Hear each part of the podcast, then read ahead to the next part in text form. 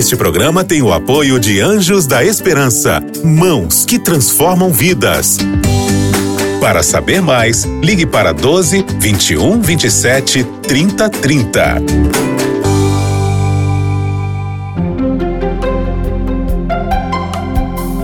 Lições da Bíblia.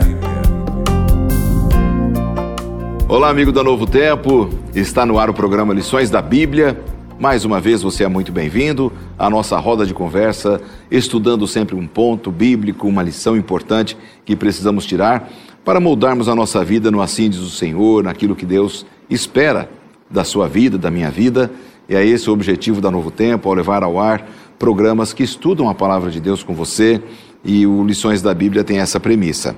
Você já sabe que nós estamos estudando o livro de Isaías, eu tenho um manual aqui em minhas mãos, tenho mostrado a cada semana dessa primeira temporada de 2021 um estudo do livro de Isaías, um material escrito pelo autor norte-americano Roy Gaine. Tem sido excelente o nosso estudo, a mensagem de Isaías como um consolo para o povo de Deus. E já vimos tanta coisa boa juntos aqui com os nossos convidados. E hoje eu tenho certeza que vocês vão gostar muito. Prazer de receber o pastor Charles Siqueira. Tudo bem, pastor Charles? Tudo bom, pastor Lanza. Satisfação estar aqui com você também. Uma alegria recebê-lo aqui. E também está com ele o pastor Cândido Gomes. Bem-vindo, pastor Cândido. Uma alegria recebê-lo. Obrigado, pastor Lanza. Muito bom estar aqui com você. Obrigado, pastor Cândido. Nós vamos começar já então o programa com uma oração. Pedir ao pastor Charles que ore para a gente, por favor. Vamos orar? Querido e bom Deus, a nossa gratidão pela oportunidade que nós temos de estudar a Sua palavra. Agora pedimos mais uma vez a presença e iluminação do Teu Santo Espírito sobre nós e sobre todos aqueles que estão nos acompanhando, nos assistindo em todos os lugares, para que à medida que estudarmos a Tua palavra, o Teu Santo Espírito nos ajude a traduzi-la para a realidade de cada um de nós Amém. e aplicá-la em nossa vida prática. Amém. Oramos por isso e o fazemos em nome de Jesus. Amém. Amém. Tema dessa semana: a derrota dos assírios. Cabe na cabeça da gente, hein, Pastor Cândido, que aquele exército poderoso, violento, poderia perder uma batalha para um, um povo quase que despreparado para a guerra, como era o povo de Deus na época lá? A palavra de Deus é cheia dessas histórias, né? Em que o improvável acontece.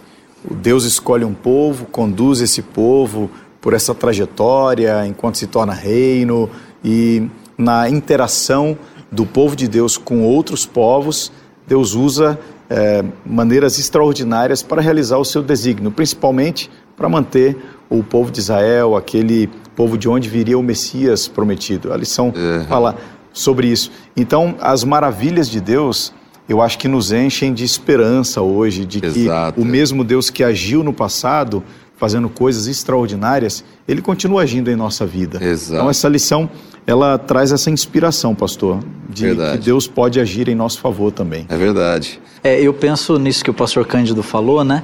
Parece-me até que Deus não permite que Israel se fortaleça tanto do ponto de vista bélico para que Israel pudesse confiar que Deus era a razão da vitória Verdade. deles, né? É, uma vez que Israel se fortalecesse demais no método de guerra, Israel correria o risco de deixar Deus de lado. Né? Então o poder não estava no método de Israel, o poder estava na fonte em quem eles confiavam. Isso vai aparecer em vários episódios da narrativa bíblica. Fico pensando assim, né, na vida da gente hoje, né? É, nós somos seres humanos normais, todo mundo é igual, né? É, cada um vive numa cidade, numa realidade, mas diante de Deus somos todos iguais, né? Parece que a gente é meio parecido, né? Quando a gente começa a ter muito sucesso na nossa vida pessoal, parece que a gente tem uma tendência de descolar um pouco de Deus, né? De atrair a glória pra gente. É um defeito de fabricação uhum. desse mundo de pecado, né? Acho que é nessa é. linha. E as histórias da Bíblia, pastor Lanza, elas não estão aqui por acaso, né? Uhum. As histórias da Bíblia são mais do que histórias de pessoas do passado, elas são nossas histórias. Por isso que é importante, cada vez que a gente abre a palavra de Deus, como num estudo agora do profeta Isaías, que a gente se encontre nessa história. Porque todos nós somos um pouquinho desse Ezequias que se vê cercado por estratégias do inimigo, se vê diante de é, um, um, um, adversário muito superior. Todos nós somos tentados a confiar na força do braço, nos recursos que adquirimos, a capacidade na, intelectual, nas nossas né? capacidades. Né? Então, quando a gente mergulha agora nesse tema, nessa história antiga, a gente também vai ter a oportunidade de, de encontrar a nossa história aqui. Eu oro para que Deus ministre ao nosso coração e traga resposta, traga hum, direcionamento para todos Verdade. nós que estamos acompanhando. Verdade. Pastor Charles, Isaías capítulo 36 fala de algo que aconteceu com Judá, né? Lembrando que o povo de Deus estava dividido, né, entre reino do norte e do sul, Judá ali mais ao sul. O que, que aconteceu com Judá? O contexto é de guerra, né? Como nós mencionamos aqui, é, o nosso guia de estudo ele fala sobre uma tentativa que Ezequias fez de se fortalecer para enfrentar o exército da Síria. Hum. Eles perceberam que o exército da Síria estava fragilizado, os governos estavam fragilizados. Havia uma troca de governo. Havia uma ali, né? troca, né? uma transição que estava acontecendo ali. E como eles perceberam essa possível fragilidade política, Ezequias tentou se crescer uhum. e ele foi lá e começou a, a, elevar os muros, né, fazer torres, munir ali a sua, é, o seu poderio militar para que ele pudesse então não apenas resistir, mas quem sabe até contra-atacar, uma vez que o reinado da Síria estava dominando toda a região, né? Era mais ou menos esse contexto. Exatamente. Bom, o pai dele tinha feito um acordo com o inimigo, né? Uhum. A Caixa tinha feito acordo com o inimigo. E ele estava herdando uma situação ali e tentou construir um muro de separação, mas ele era pequeno perto dos camaradas, né? Então, é, isso realmente, ele, ele acabou provocando, acho que a ira dos, do, ele, dos inimigos, né? Talvez ele menosprezou, né? Quando uhum. o pastor Charles menciona essa transição política, ele confiou que isso trouxesse alguma instabilidade e agora ele poderia se, se independer não pagar mais os tributos, não ser mais uma, uma nação que estava sob o controle dos assírios, mas o Senaqueribe organizou a casa rapidinho e começou a cercar as cidades, conquistar cidades menores e o capítulo 36 nos traz até o cerco de Jerusalém. Uhum. Agora, quando essa, esse inimigo, os assírios, tentam conquistar a sede do governo de, de Ezequias e, e cercam Jerusalém. Ali o, o texto de, de, Isaías 36 fala que foram mais de 40 cidades, né? Uhum. E Senaqueribe foi cercando, ele percebeu o movimento de, uhum. é, é, ali de Ezequias, né? Uhum. E ele tinha contingente, ele tinha milhares de soldados, ele tinha poderio de guerra, né? E parece-me que eles foram mais de 40 cidades que eles acabaram que cercando e conquistando.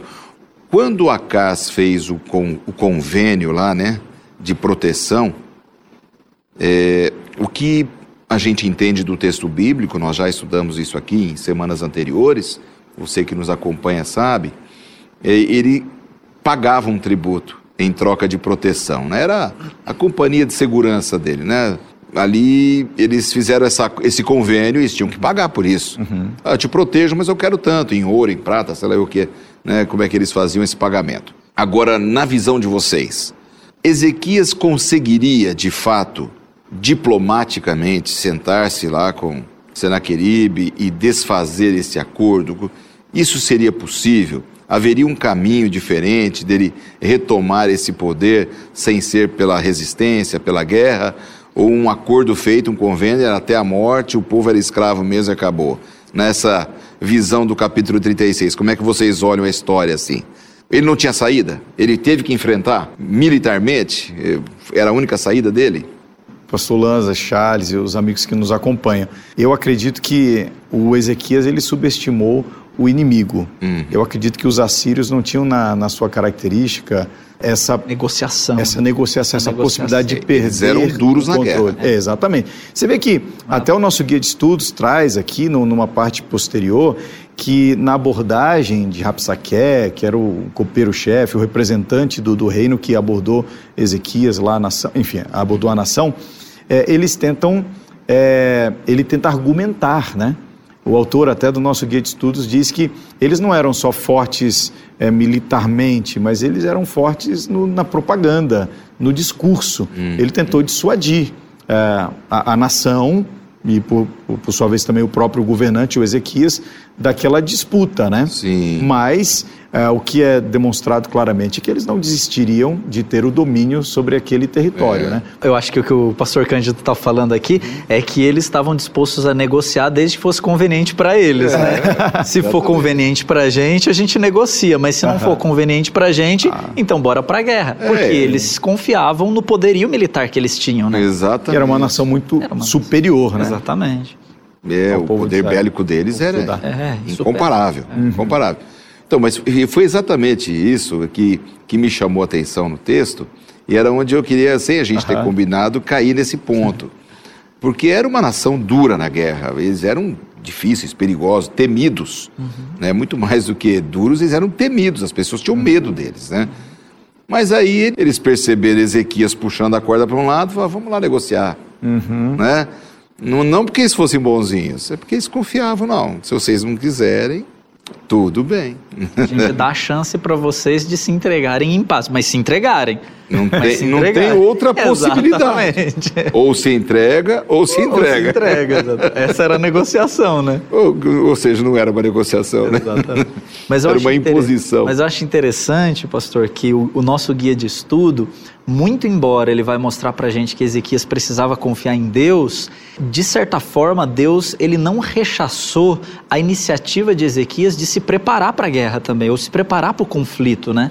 O guia de estudo coloca isso, eu achei muito interessante. Muito. Trazendo para a gente a reflexão da necessidade de preparo do elemento humano, né? Por mais que exista a necessidade do povo de Deus, de nós como filhos de Deus, confiarmos em Deus para as nossas batalhas pessoais, mas isso não elimina a necessidade de nós também levantarmos os nossos muros. Ele mostrou uma liderança, né? Exatamente. Ele foi líder do povo. Um falou, engajamento. eu sou líder desse povo aqui, não vão ser cativo o resto da vida. Você vê né? que o principal argumento, quando aquele representante dos assírios confronta a nação, é, o povo de Judá, ele diz assim: ó, cuidado, porque o rei, a confiança do rei vai é, infectar vocês, vai contagiar vocês. Ele confia em Deus e está querendo fazer vocês confiarem também. Então, a confiança que Ezequias tinha no Senhor Deus era conhecida. É, e talvez fosse a principal arma que ele tinha, porque além de fortificar os muros, dar novas armas para o seu exército, ele também convocou o povo para motivá-los a confiar no Senhor Deus. Agora, mesmo essa confiança, é aquela coisa, a gente confia no Senhor, mas a gente também fecha a porta de casa à noite, né? A gente confia, mas a gente também Claro. faz, a- faz a nossa seria, parte. seria até um abuso de confiança Uhum. se a gente orasse a Deus antes de dormir e deixasse a casa aberta. Uhum. Eu, eu- eu preciso também. Existe uma parcela que eu preciso caminhar, né? Uhum. Eu não, não me refiro aqui ao campo da salvação. Uhum. que daí Cristo fez tudo por nós, né? Eu preciso crer, confiar. Mas é, é no sentido de que há coisas que eu preciso fazer sim, né? Uhum. Eu preciso me manifestar diante de Deus. Falar, olha, eu quero, eu, eu desejo, eu preciso escolher isso, né? E aí entra nesse campo que você falou, muito bem colocado. Pastor Charles, o, a respeito é, dessa questão de que o, quando eles perceberam o movimento de Ezequias, ah, lá os assírios perceberam que Ezequias ia resistir a um tratado antigo, a um contrato, né? E eles, mais do que depressa, mandaram um mensageiro. Como é que foi isso? Ele, esse mensageiro, ele, ele foi ameaçar, ele foi dialogar, a gente comentou levemente sobre isso. Acho que esse é o momento da gente entender melhor como foi essa chegada do mensageiro. É, Esse mensageiro, pastor, ele tentou dissuadir Ezequias e o povo de Israel, né, o povo de Judá, da ideia de que eles estavam preparados para uma guerra para um conflito direto. E ele tentou aquela negociação, só que era uma negociação forçada, né? E, e baseada em alguns argumentos que eram inclusive razoáveis, né? Até o guia de estudo traz aqui alguns dos argumentos que esse mensageiro trouxe, né? Primeiro de que Judá não podia confiar no auxílio egípcio pois o Egito era fraco, fraco e indigno de confiança. O segundo argumento, Judá não podia depender do Senhor, porque Ezequias o tinha ofendido ao remover seus lugares altos e seus altares, mandando o povo adorar no altar de Jerusalém. Ou seja, eu imagino que esse mensageiro ele começou a tentar é, instalar um clima de medo entre o povo de Judá, né? Para que o povo de Judá começasse a desconfiar de si mesmo e do próprio Deus, de maneira que eles então se entregassem sem um conflito direto. É... E ele ainda acusa no final aqui do, do texto que eles não tinham nem soldados para resistir. Ele falou, se enxergam, né? Olha o tanto que a gente é aqui, olha o tanto que vocês são. Devia ser um númerozinho, né? Pequeno. É, então aí, naquele momento, então, Ezequias se rendeu, o povo de Israel se rendeu. Como é, como é que foi essa experiência? A orientação que o rei Ezequias deu aos seus representantes, aos comandantes ali, é que não reagissem. O povo ficou em silêncio. Até tem uma coisa interessante dessa história: é, na comunicação, os representantes do povo de Judá pediram que esses adversários não falassem a língua que o povo entendia. Vamos negociar só entre nós aqui, vamos de comandante para comandante. E o Rapsaquel, representante dos Assis, falou: não, é para todo mundo o recado. Ó, escuta aí quem está na muralha, quem está aí ao redor. Vocês estão cientes que a gente vai invadir. Se quiser confiar no Egito, não vai dar certo. Se for para confiar no Senhor, não vai dar certo. Então é melhor vocês fecharem com a gente. Então, é, o povo de Judá não reagiu. Eles se recolheram, e aí vem o momento em que o rei vai buscar conselho no que é a fonte do conselho principal para todos nós. Seria buscar conselho de Deus através de Isaías, né? Uhum. Interessante esse ponto, pastor Charles, porque eles estavam abalados, mas Deus não havia abandonado ainda o povo. E quando ele busca ali Isaías, ele faz um, uma sinalização para com Deus que o pai dele não tinha feito. Uhum. Né? Porque Deus falou, falou, me pede um que você quiser. Que sinal você quer que eu estou com você, né? E parece que Ezequias ele sinalizou. É um contraste, Deus, né? né? Ele fez um contraste aqui, né? Um contraste da experiência de Ezequias com a experiência do pai dele. Uhum. É interessante que ele buscou o profeta Isaías, né? Que aparece aqui uhum. é, nesse capítulo, e ele pede um sinal de Deus, e a Bíblia diz que Deus dá para ele um sinal, é, permitindo então que Senaqueribe ouvisse um rumor, desistindo assim do, do ataque que ele faria a ajudar é, provando para Ezequias e para todo o povo de Judá de que a conversa do mensageiro da Síria não passava de conversa mesmo, né? Porque se o mensageiro da, da, de, da Síria ele tinha falado de que eles não, de que Deus não estava do lado deles e de que eles não poderiam confiar em Deus, na verdade quem poderia dar essa resposta não era o mensageiro de uma nação pagã. Só quem poderia falar isso era o próprio Deus. Exato. E Ezequias foi consultar o próprio Deus. Às vezes, né, pensando nos nossos, é, em quem está assistindo, acompanhando, às vezes a gente ouve tantas coisas sobre Deus, né? Sobre, ah, Deus pensa de você isso, ah, quando você faz isso, Deus age daquela outra forma.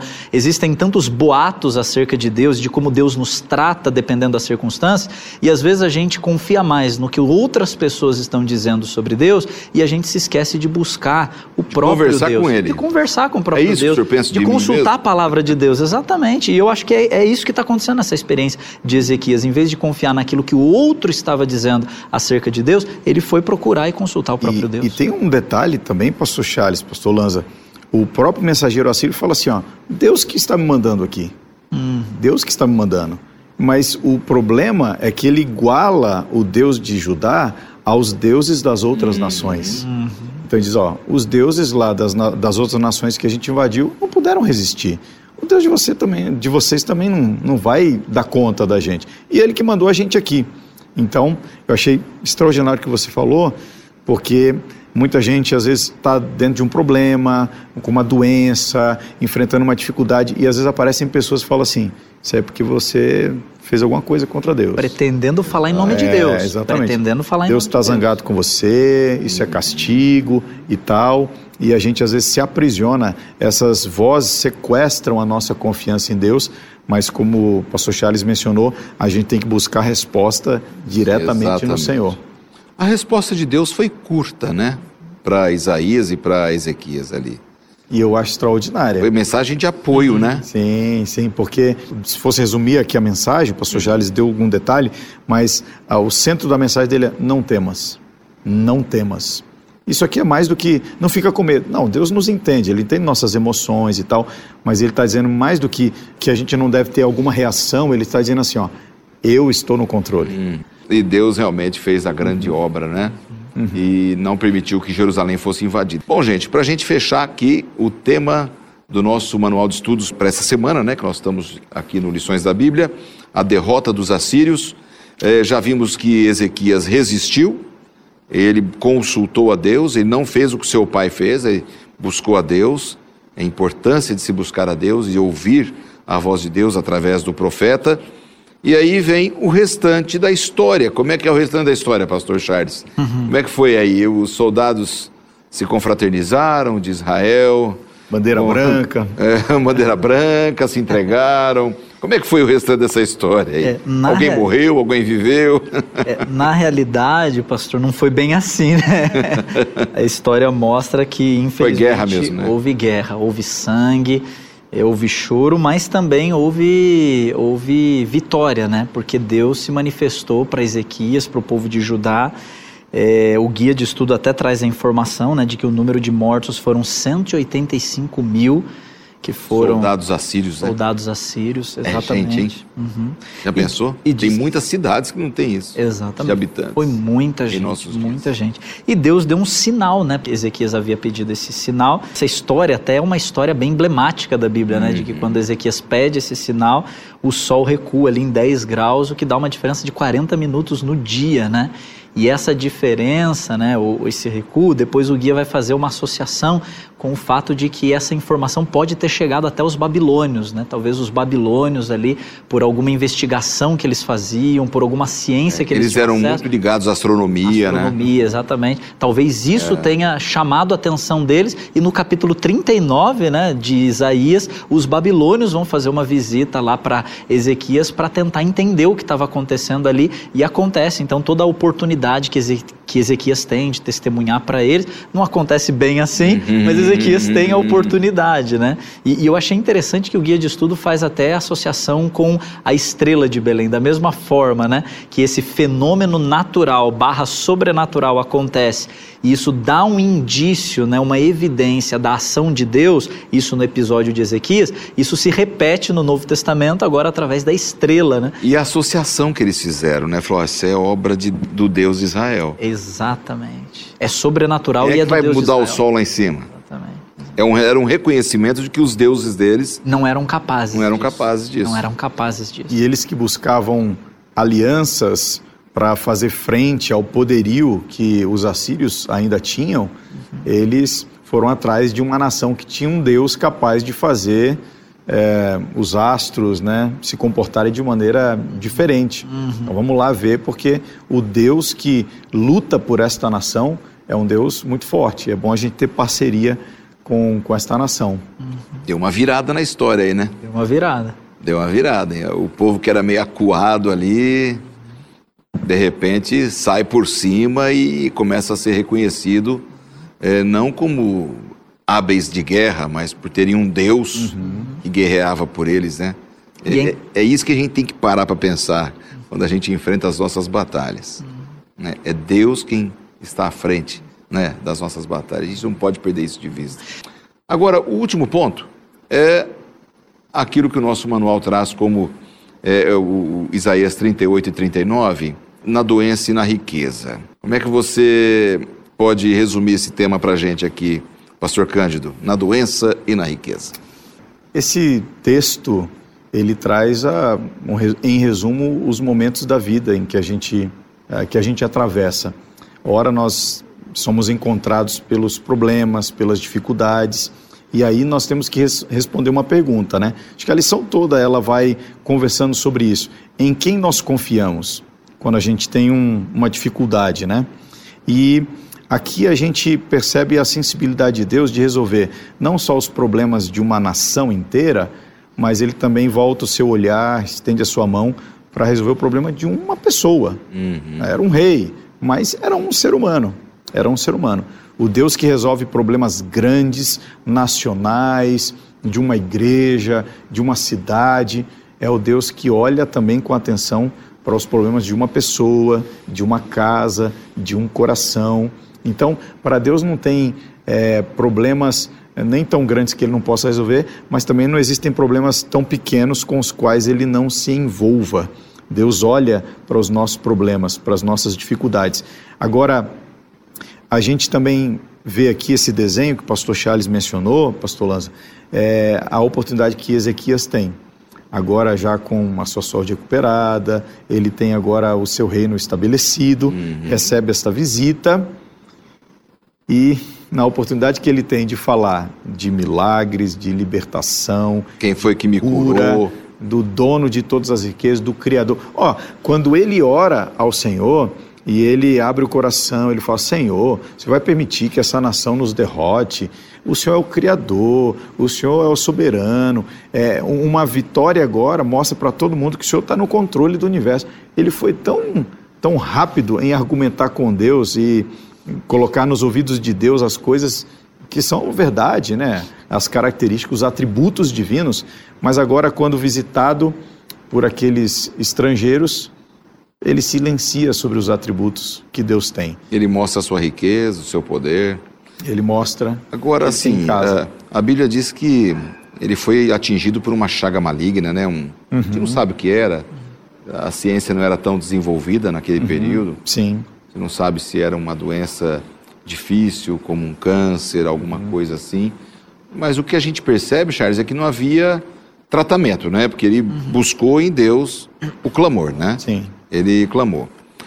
Uh, ele foi curado, certo? Certo. Mas não glorificou a Deus quando precisava.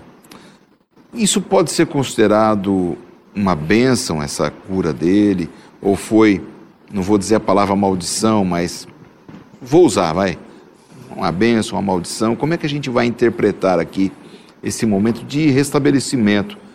Né? Já que ele recebeu a cura, mas não glorificou hum. quem lhe deu a vitória e a cura. Como é que você vê essa questão? Pastor, eu, eu acho que o ponto de ponderação aqui não está em tanto naquilo que ele recebe, mas na maneira como ele reage, né?